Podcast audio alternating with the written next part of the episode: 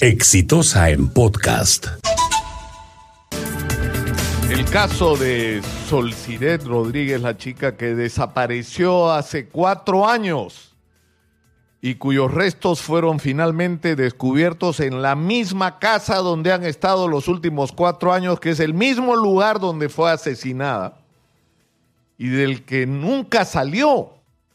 Es extraordinariamente revelador de, muchas cosas que pasan en el Perú. El primero es el que tiene que ver si nos atenemos a las confesiones que se han empezado a producir. Es lo que ocurre muchas veces en las familias en el Perú, que es la actitud hacia algún miembro de la familia que, que comete un acto ilegal, que comete un delito. Y es el del encubrimiento, es el de la protección, es el de la impunidad en esa casa ocurrió un crimen.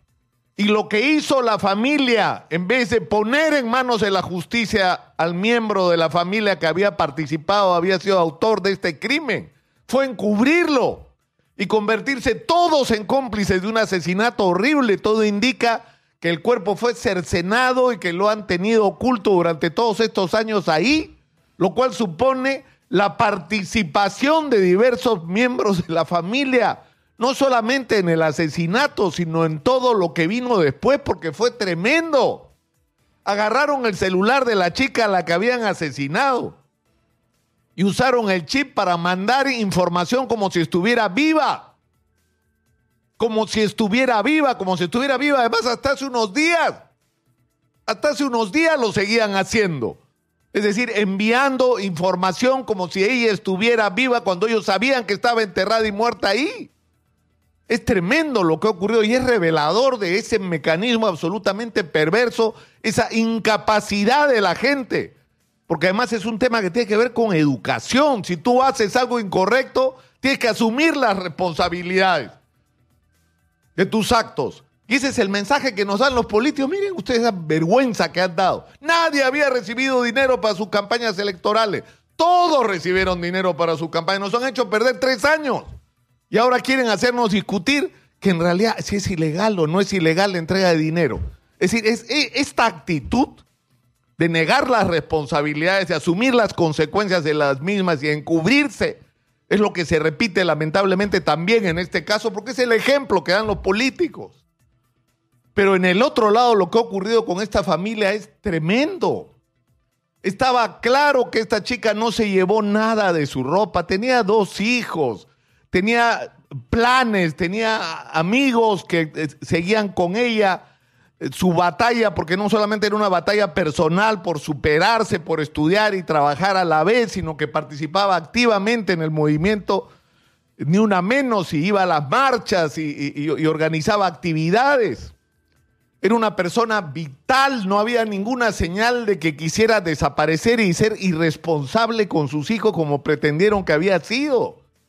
Y el problema es que la versión de la familia fue asumida como cierta no solamente por malos policías y malos fiscales, por el ministro del Interior, por el señor Carlos Basombrío, que dio por ciertas todas las versiones absolutamente truchas que dieron sobre este caso.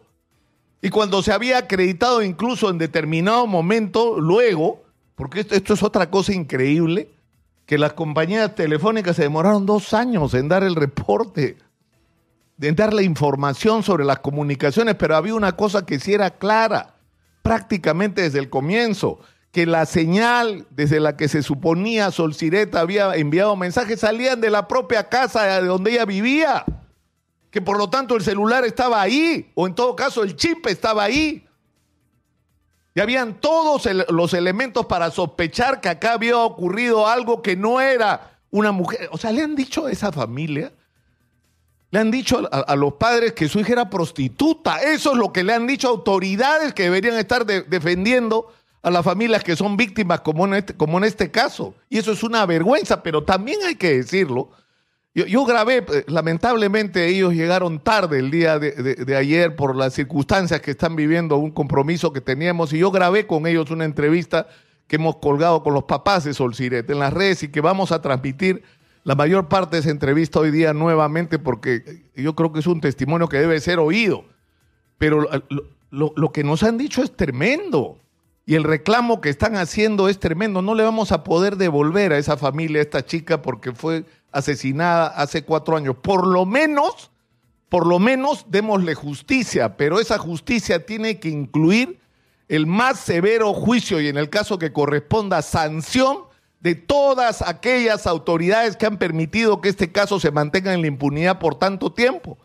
Y reconocer a la vez porque la propia familia lo hace en la entrevista a fiscales y policías que sí se compraron el pleito y que permitieron que se descubra finalmente la verdad, porque también de ellos hay, hay de los dos.